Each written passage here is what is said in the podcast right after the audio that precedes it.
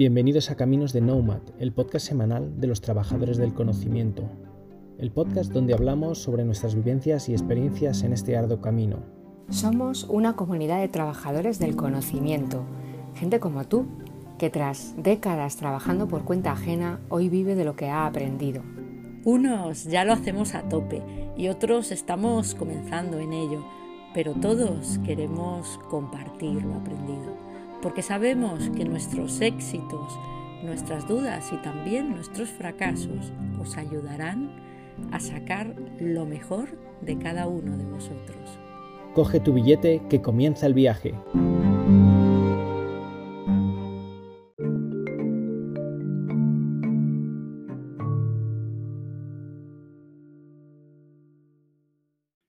Bienvenido, bienvenida caminante. Bienvenido a un nuevo episodio de Caminos de Nomad. Soy Ignacio Gavilán y en este episodio, pues bueno, voy a continuar con, con, una especie de pequeña serie de entrevistas a personas yo creo que muy interesantes. En esta ocasión recibimos a Mónica Villas. A Mónica la conocí hace dos o tres años en una asociación de la que los dos formamos parte, Odiseya, el Observatorio del Impacto Social y Ético de la Inteligencia Artificial, de la que Mónica es fundadora, forma parte de la junta directiva y es codirectora del área de formación. Pero es que además Mónica tiene una historia de, cambio y de reinvención de esas que tanto nos gustan y que tantos nos interesan en caminos de Nomad. Una historia que le ha llevado a convertirse o a hacer la transición desde alta ejecutiva en una tecnológica como IBM a un camino pues independiente trabajando específicamente en el campo de la inteligencia artificial. O sea, creo realmente que tiene una historia muy interesante que contarnos, así que sin más recibimos a Mónica Villas. Bueno, Mónica, pues muchas gracias por estar con nosotros en Caminos de Nomad. ¿Qué tal? Muy bien, muchas gracias a vosotros por invitarme. Muy bien. Oye, pues si no te importa, aunque a lo mejor te da un poco de vergüenza, pero bueno, tengo que hacer un poco tu currículum formal, no sabes que nuestros oyentes te conozcan, ¿vale? Pues, Mónica, tú eres ingeniera industrial por la Universidad de Comillas, tienes también un MBA por la Universidad Autónoma. Actualmente a nivel profesional estás colaborando bueno, con, con tres instituciones, tres empresas, Immunia Coding Institute, Analyticae Data Mining y Sostenibilidad Ética, pero también tienes una importante labor, vamos a decir, académica, como tú eres profesora en UNIR, bueno, y donde compartimos, digamos, un poco actividad, que eres codirectora de formación en, en Odiseya, el Observatorio del Impacto Social y Ético de la Inteligencia Artificial. Luego te preguntaré, durante el desarrollo de un poco de, del diálogo, pero eres también coautora de un libro, el Manual de Ética Aplicada en Inteligencia Artificial. Pero en el tema de tu currículum, aparte de un poco esta foto, probablemente reducida de lo que haces ahora mismo, me interesa también en parte tu pasado, ¿vale? Y me interesa que conozcan nuestros oyentes. Y bueno, pues estuviste como ejecutiva en IBM durante nada más y nada menos que 24 años. Y el último cargo, si lo tengo correcto, es IBM Technical Executive eh, para España, Portugal, Grecia e Israel. Y bueno, aunque me lo he mencionado, pero bueno, para que nuestros oyentes sepan de que te conozco, pues te conocí pues, en Odisea, este observatorio dedicado a, a la ética en inteligencia artificial, bueno, pues ahí nos conocimos, y tú eres codirector de formación, colaboramos en algún webinar, luego nos hemos ido viendo, también estuve en una presentación de tu libro, o sea que bueno, ya tenemos, nos conocemos, no sé, desde hace tres años o algo así, la verdad que no lo Sí, tengo. sí, sí, más o menos, aproximadamente. Sí, fundamos Odiseya con otras nueve personas en el 2019. Eh, luego, efectivamente, me quedé con la rama de formación por la, por, porque la, es la parte que, que, más me interesa, ¿no? Y, y, bueno, ahora lo codirijo con, con otra persona, pero, pero sí, nos conocimos ahí. O sea que, que vamos, dos, tres años. Sí, sí.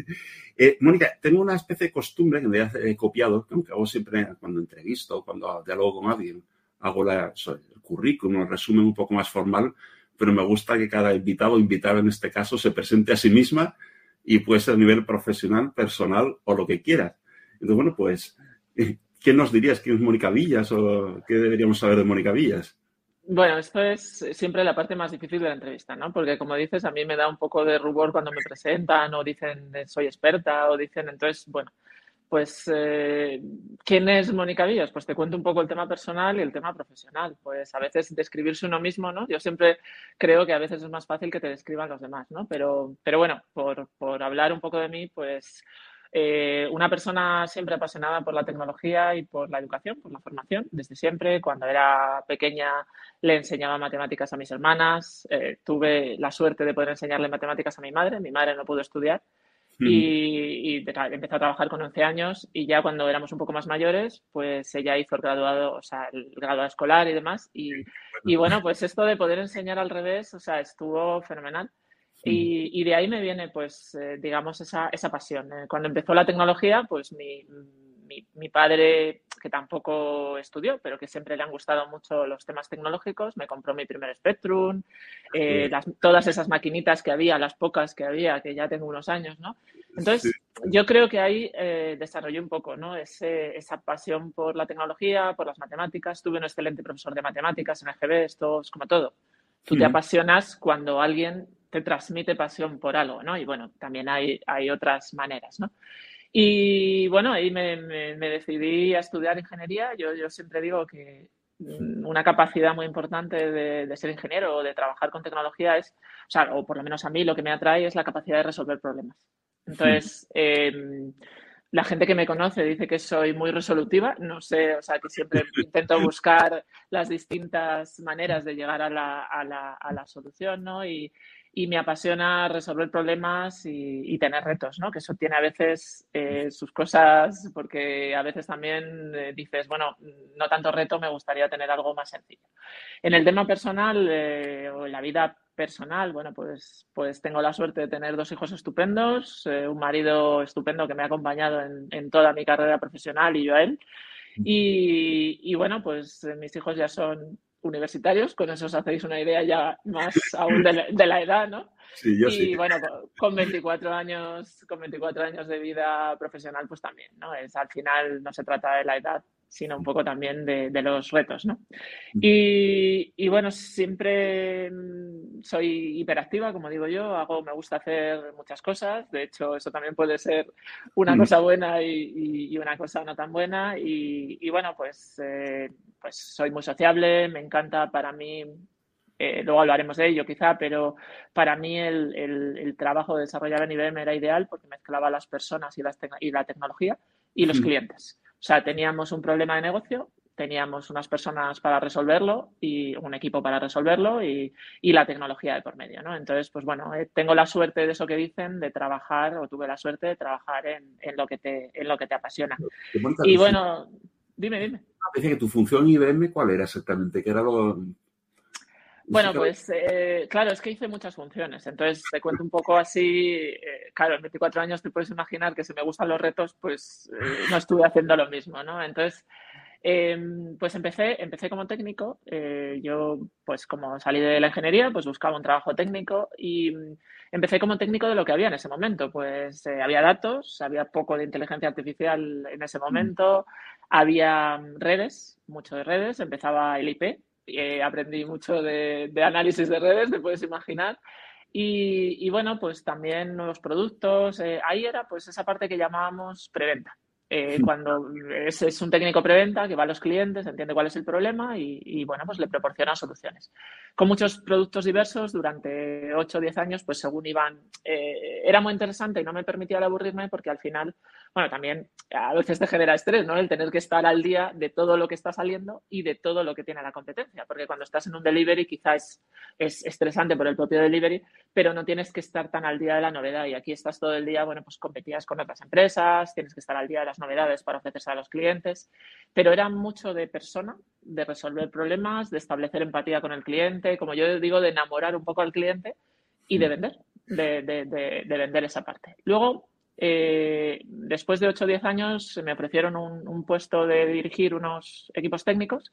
Mm. Eh, me lo pensé, ahí tenía los hijos, ya tenía hijos, eh, tal, y al final me tiré a, la piscina, ¿no? Y, la verdad es que nunca sabré, nunca sabes, ¿no? Qué decisión, pero la verdad es que, que yo creo que, fue el trabajo de o sea, las personas, lo que me decía, la tecnología y, y el, el resolver problemas. Entonces ahí estuve como unos tres años con un equipo que además no tenía nada que ver, cogí un equipo que no tenía nada que ver con lo que yo llevaba, porque yo trabajaba mucho con datos y cogí un equipo de BPM, de mm. productos de BPM. Yo ni sabía, bueno, sí sabía deletrear BPM, por favor, Business Process Management, ¿no? Pero que no había programado nada más que en Fortran, no había programado, o sea, había hecho algo de algún pinito en Java, en C, pero bueno, pues tuve que aprender que era un servidor de aplicaciones, qué tal, cómo vender, la competencia.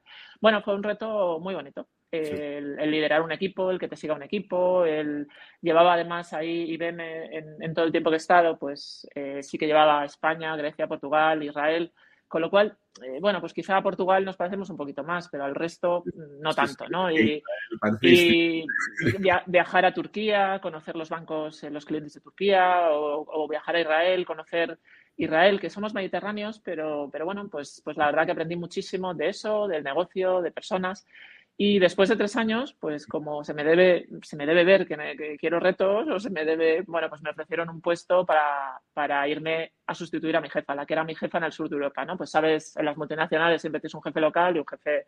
Eh, y entonces pasé a hacer lo mismo que hacía con un equipo más grande, pero al nivel de Europa. En vez de ya estos países que te digo, pues estos países eh, los llevaba, además de llevar Francia, llevar Italia y llevar Benelux se llamaba el sur de Europa. No me preguntes por qué, porque Benelux está claro que no está en el sur de Europa.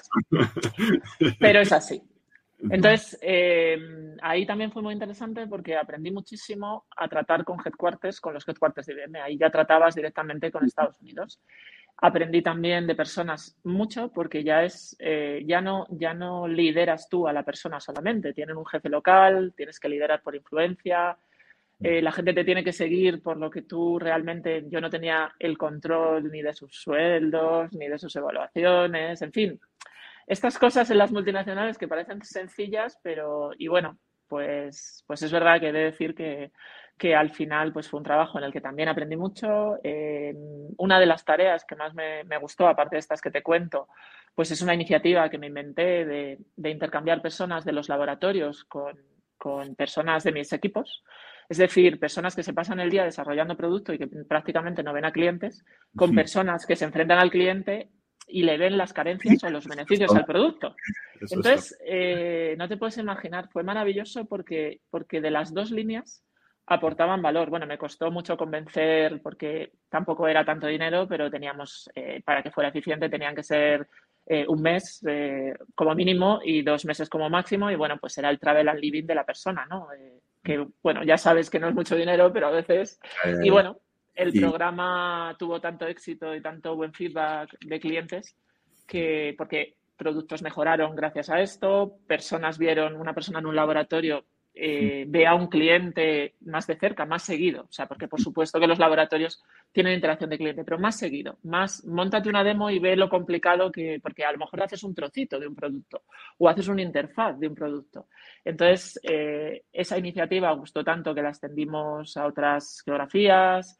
Eh, bueno, pues como ves, mm, soy una creyente en que puedes cambiar el mundo, puedes cambiar las cosas. Me costó mucho trabajo sacarla adelante eh, a mí y a mis equipos, por supuesto, pero luego se quedó de esto que se queda recurrente y te ayuda mucho. Como ves. Yo, porque, o sea, sí, sabes que en Caminos de Nomad, uno de los perfiles, incluso está en nuestro, digamos, nuestra melodía, digamos, de apertura, es un poco el foco en las personas que han trabajado por cuenta ajena y más, bueno, en una gran empresa y ahora, sin embargo, trabajan de forma independiente entonces, sí que te quería preguntar por esa transición. ¿Por qué esa decisión? ¿Cómo fue? Si no te dio miedo, ¿cuáles fueron las motivaciones? Oh, miedo, miedo, muchísimo miedo, por Dios. Y el que no tenga miedo, yo creo que es un poco inconsciente, ¿no? Porque, a ver, eh, las, o sea, yo le debo toda mi carrera profesional a IBM, por supuesto, en las oportunidades, en el aprendizaje, en la formación. Mm. Pero, pero es cierto que una multinacional mm, a veces se puede volver repetitiva. A veces cuando tienes esa pasión por cambiar las cosas, esa, esa, iniciativa que te contaba y que, y que, es algo tan simple que parece y te tienes que pelear tanto por que, bueno, esta es una de los muchos ejemplos, ¿no? O pues llega un momento, porque después de estar en Europa volví a España, allí volví a liderar equipos esta vez ya de todas las, de cloud, de big data, de no sé qué. Luego pasé a ser ejecutiva, a estar en un comité de dirección. Pero aunque te parezca mentira, pues claro, eh, la empresa, eh, la, IBM se ha transformado mucho, por supuesto, pero los problemas muchas veces ya se te repetían. Las soluciones, se, o sea, era, era un poco como el día de la marmota, ¿no? Y entonces, claro, yo, yo me iba acercando a esa edad que te dice todo el mundo que es muy crítica, que son los que empiezan por cinco, ¿no? Sí, sí. Y, y yo decía, pero, pero es que además de haber trabajado en esta compañía, jo, yo quiero hacer más cosas y si espero mucho más. Eh, entonces, por supuesto que da vértigo. También es verdad que mis tres últimos años fueron un puesto ejecutivo. Los puestos ejecutivos suponemos lo que suponen. Yo fui cada vez. Eh, mm. y, también es verdad que, bueno, pues sí, el, no, puedo, no puedo decir que, que en IBM no he tenido balance personal profesional porque al final yo podía trabajar desde donde quisiera, yo tengo una portátil, pero es cierto que mm, también eh, bueno, pues cuando eres ejecutivo, pues parece que tienes que estar disponible, ¿no? 24 por 7. Yo ya mm. llevaba una trayectoria, mm, cuando peleas muchas batallas con esa pasión, pues eh, bueno, pues, pues al final quería cambiar. No lo decidí de un día para otro, como te puedes imaginar. Lo vas madurando, vas cambiando, piensas, bueno, ¿y, si me cambia a otra empresa? Eh, pero sí, no, hace más, más mm. inmediato, digamos. Más lógico, ¿no? Pero yo decía, claro, pero si voy, ¿dónde puedo aportar? ¿no? Pues en otra empresa de tecnología eh, que no tenía, o sea, yo pues siempre, como siempre decía, yo era muy azul, ¿no? Y, bueno, pues es verdad, ¿no? Pero me puedo ir a Microsoft, a Google y tal, pero, pero claro, allí es un poco empezar mm, otra vez, lo mismo, al final es otra tecnología, pero son los mismos, por decirlo de alguna manera. Me voy a un cliente, ¿no? Que también tuve su día, sus... Eh, pero al final en un cliente eh, no me va a poder permitir el no trabajar 24 por 7, porque si me voy de CIO, de CTO, de... Entonces, claro, no, encuentras eh, la ecuación imposible, ¿no? Y, al final, bueno, pues las circunstancias de la vida, lo que te digo, pues el que te acompaña en la vida, mis hijos ya eran mayores, eh, mi marido tiene una profesión en la que, bueno, pues había un sueldo en casa seguro, ¿no? Un salario, tiene una profesión, él es, él es militar. Y entonces, eh, bueno, pues, pues nada, él mismo me animó, o sea, por mi forma de ser, por mi... Y es verdad que, bueno, pues causó mucho impacto en IBM porque era la primera ejecutiva que se marchaba voluntariamente de IBM en X años, ¿no? En España, ¿no?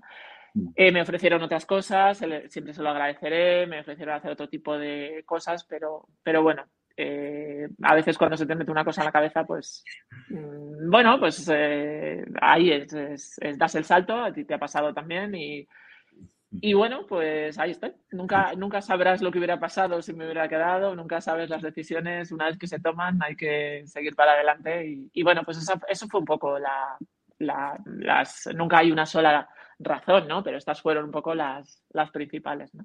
Y yo te iba a preguntar un poco, porque bueno, donde yo te he conocido, pero yo creo también gran parte de la labor que haces tiene que ver eso con la ética de la inteligencia artificial. Entonces, eh, bueno, te preguntaría dos cosas que son distintas. Por una parte, ¿por qué esa vocación o ese interés en la ética de la inteligencia artificial? Y luego, parafraseando no sé qué grupo musical, te diría que si corren buenos tiempos para la ética. bueno, eh, pues a ver, fíjate, o sea, el, a mí siempre me ha interesado la ética, la filosofía, el comportamiento humano. Fíjate que yo era un poco, o sea, yo he sido de ciencias de toda la vida en el colegio, en el bachillerato, a mí me encantaba latín, sacaba buenísimas notas y me encantaba la filosofía. O sea, mm. porque tiene mucho que ver también con el comportamiento humano. Cuando empezó un poco el boom también de la inteligencia artificial en, en IBM, cuando empezamos con los principios éticos, yo estaba ya en, el puesto anterior, en el de ejecutiva, ¿no? Bueno, en el puesto anterior a ejecutiva, ¿no? Llevaba todos los equipos de todas las tecnologías. Eh, me empezó a gustar mucho el tema de, oye, ¿qué va a pasar? Esta tecnología, siempre ha habido una tecnología y siempre ha habido, siempre ha habido otras tecnologías y la ética ha estado con ellas, ¿no? ¿Para qué la utilizo? ¿Para qué no la utilizo?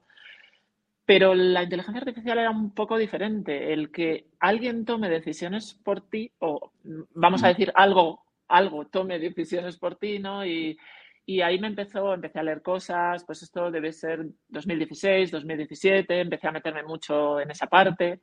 Y bueno, yo creo que también es una razón eh, en la que cuando pues salí de, IBM, ¿no? Tuve también la suerte de encontrarme a, Idoya, ¿no? Eh, mm. Salazar, nuestra vicepresidenta, o nuestra presidenta de Odiseia, tuve la suerte de encontrarme a Richard, o sea, fue un poco casualidad, ¿no? Eh, eh, y se nos ocurrió, eh, yo, quería hacer algo relacionado con ética e inteligencia artificial, quería hacer algo con formación, o sea, tenía como cosas que tenía, tenía claras que quería hacer, ¿no?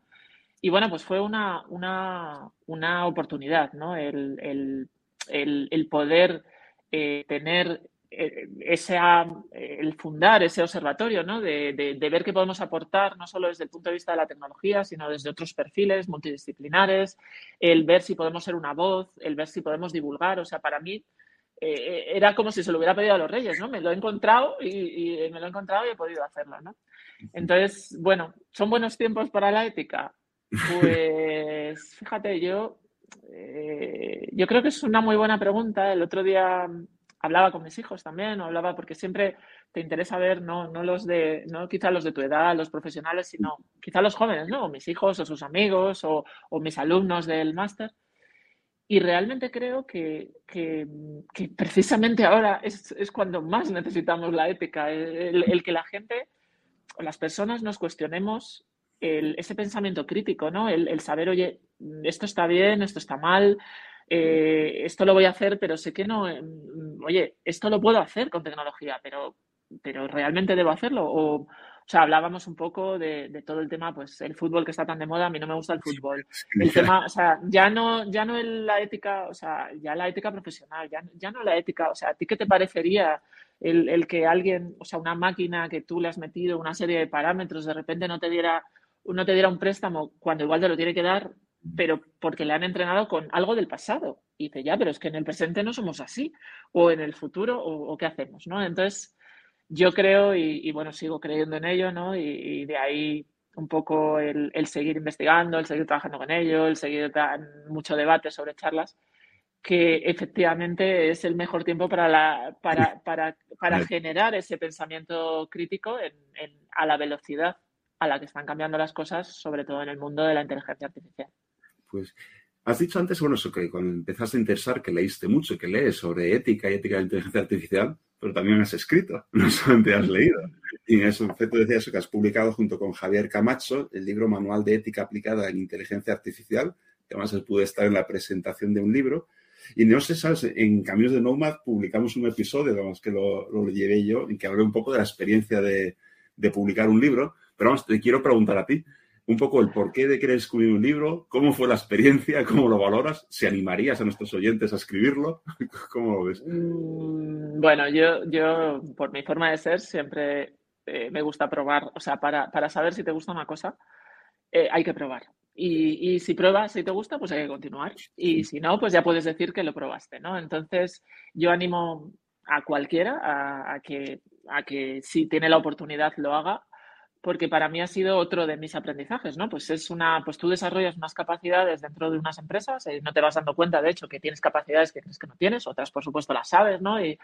pero esta capacidad, pues, eh, y además, no, no, quiero tener ese sesgo, ¿eh? Perdonadme, porque intento no tenerlo, pero en general, eh, yo como ingeniera, pues soy más de bullets, menos de frases complicadas, o, o por mi...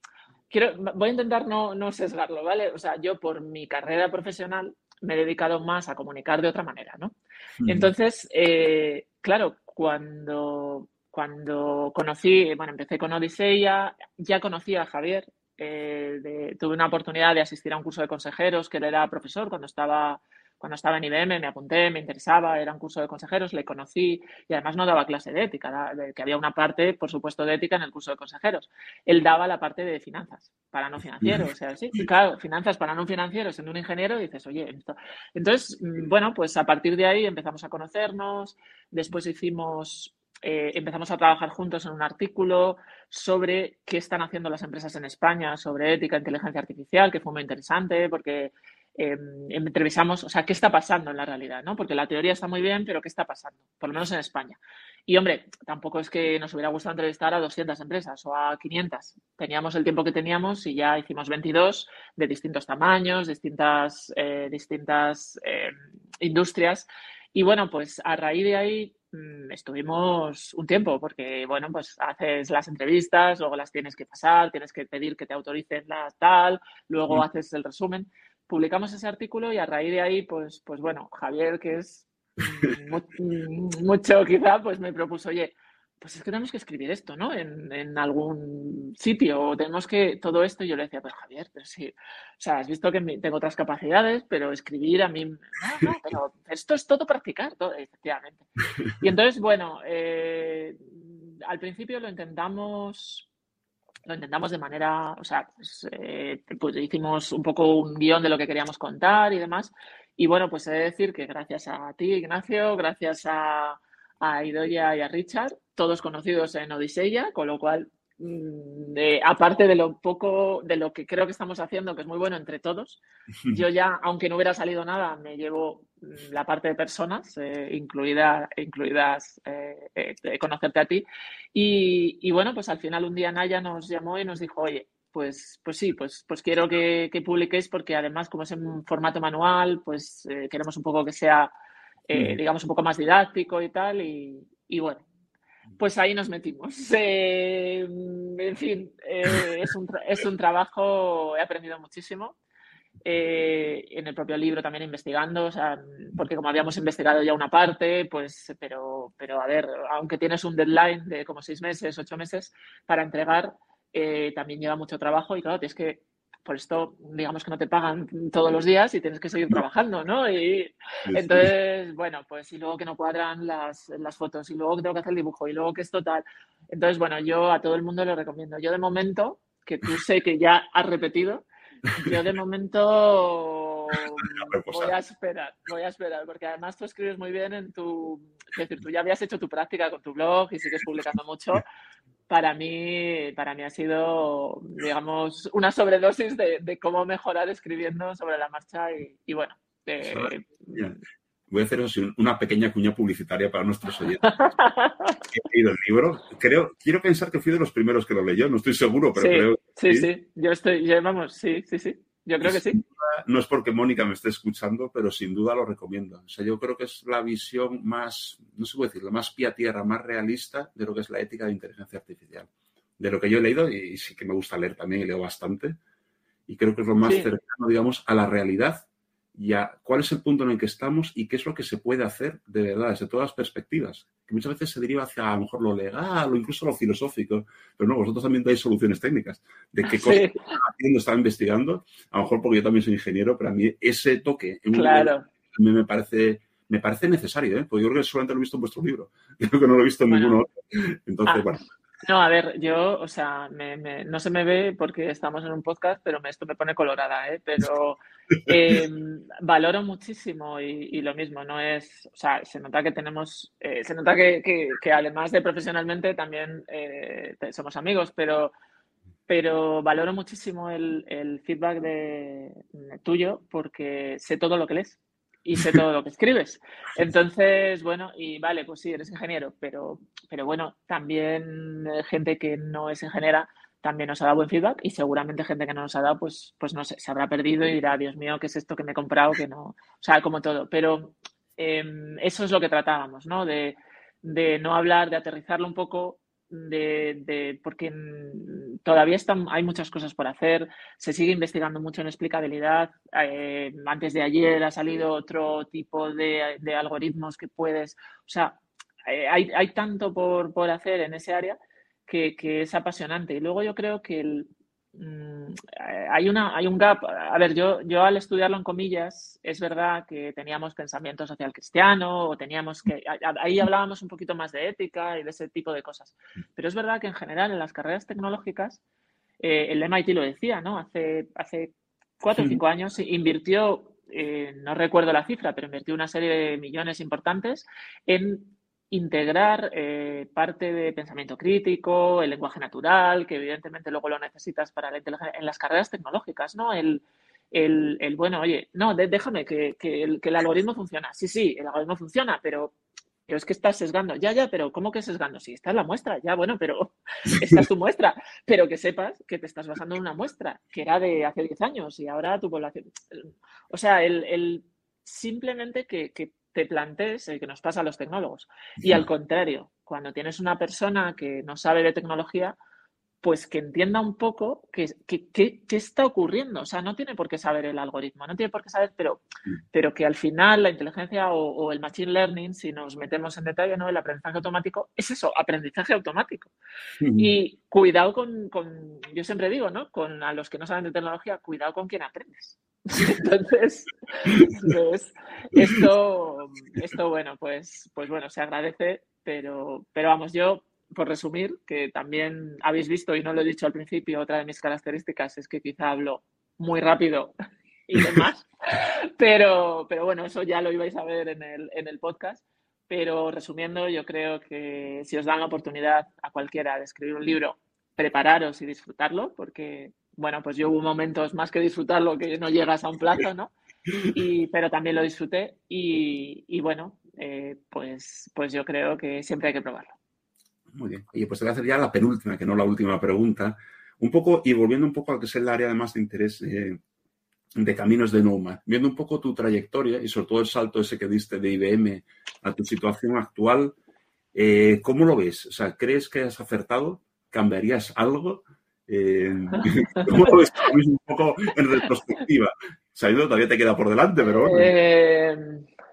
A ver, pues, pues esto también depende un poco a veces el día que te lo pregunten, ¿no? Porque, a ver, no, es, eh, o sea, siendo completamente sincera, pues es verdad que cuando tú recibes una nómina todos los meses, y, o sea, una nómina, un, lo que sea, da igual la cantidad de la nómina, ¿no? Pues tú sabes que haces tu trabajo y si relativamente lo haces bien, pues tienes ahí tu nómina, pase lo que pase, ¿no?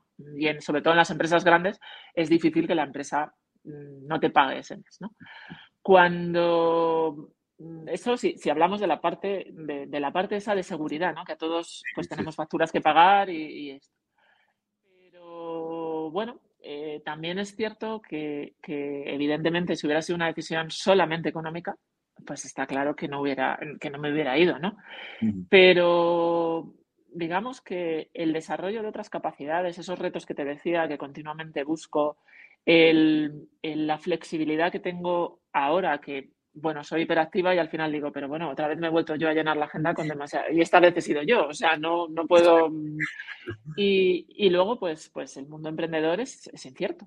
O sea, hay meses que tienes demasiadas cosas que tienes que decir a cosas que no, y hay otros meses mm, que, que, que de repente dices, uy, tengo más tiempo para estudiar, pero efectivamente a los que somos inquietos, pues, pues quieres estudiar tantas cosas, ¿no? Que, tampoco. Entonces, bueno, eh, lecciones aprendidas, pues, pues es que soy poco, o sea, es verdad que aprendes, ¿no? Pero mm, muchas veces, eh, ten en cuenta además que, que, quizá cuando muchas veces yo lo digo, ¿no? Pues eh, elegí un mal momento para irme de IBM, ¿no? Porque justo empezó el COVID.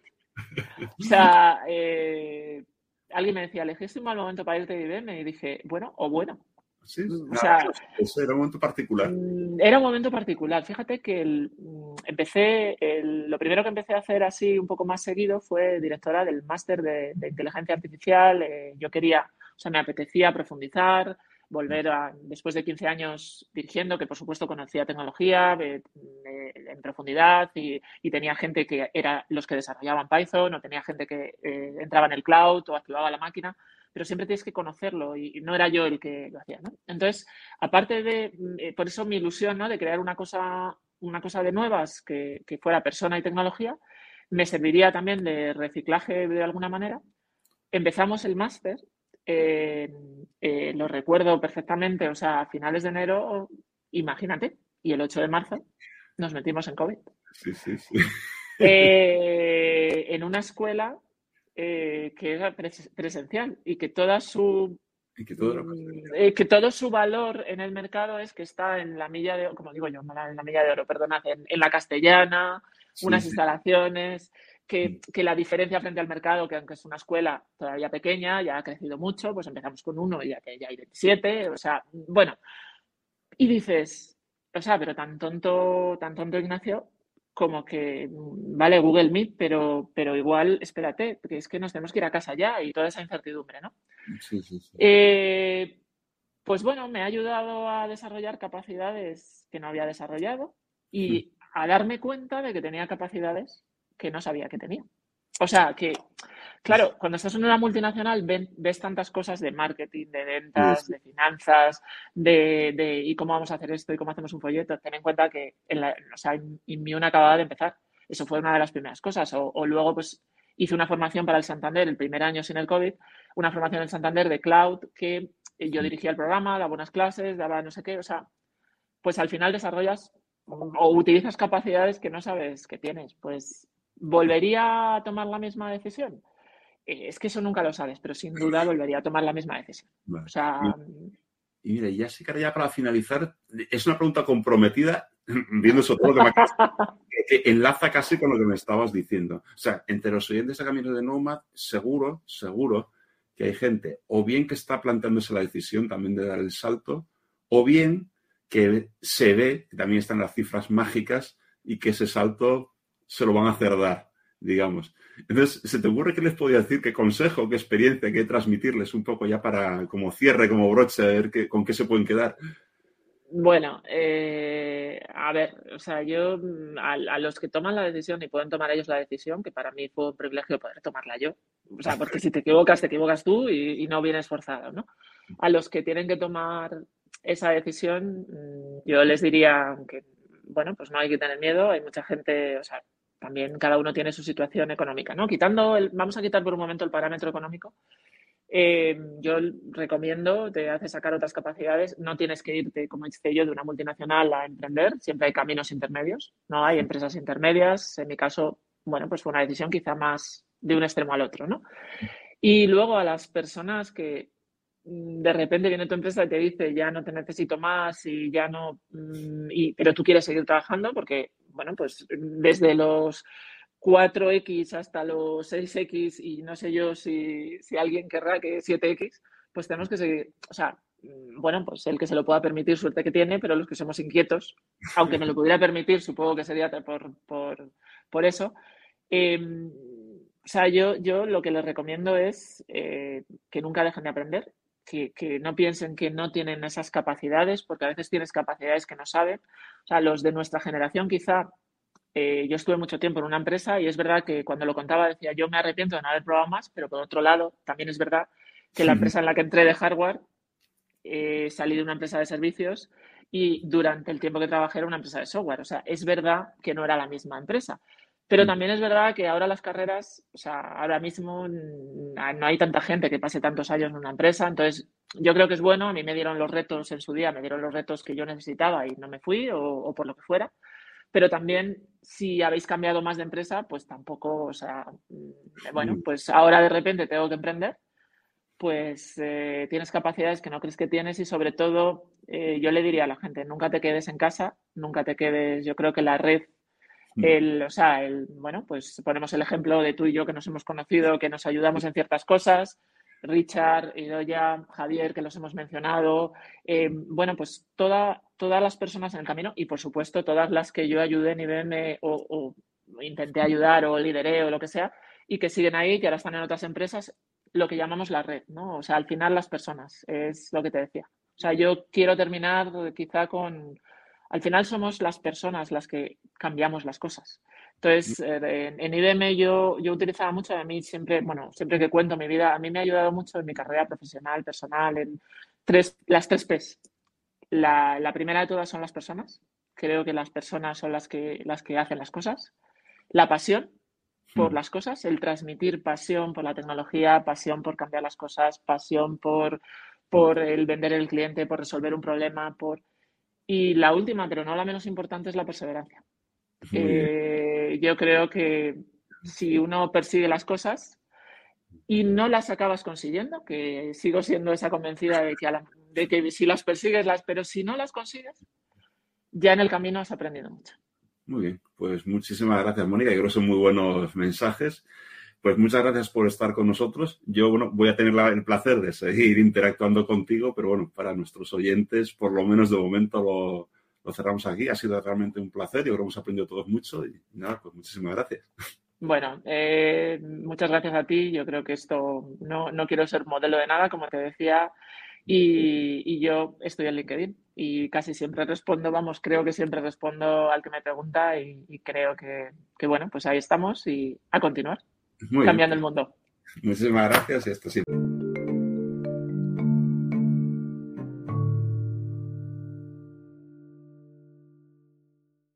Y con esto cerramos el episodio de hoy, que espero sinceramente que haya sido de, haya sido de tu interés. Probablemente en algún próximo episodio de los que me correspondan continúe haciendo entrevistas a personas relevantes, como en su momento a Vicente de los Ríos y últimamente a Mosiri Cabezas, a Ángela Álvarez y hoy a, a Mónica Villas. Pero de momento, la semana que viene, a quien le toca conducir el episodio es a Juan, y que se va a atrever a hablarnos de cómo pedir un aumento salarial. Atención al dato que decía el otro. Creo que vale la pena escuchar lo que Juan tenga que decirnos, así que no nos faltéis la próxima semana en Caminos de Nomad.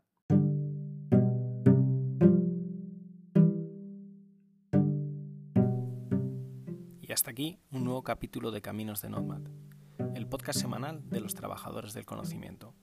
Si te ha gustado, ya sabes, comparte y difunde conocimiento. Es gratis y sencillo.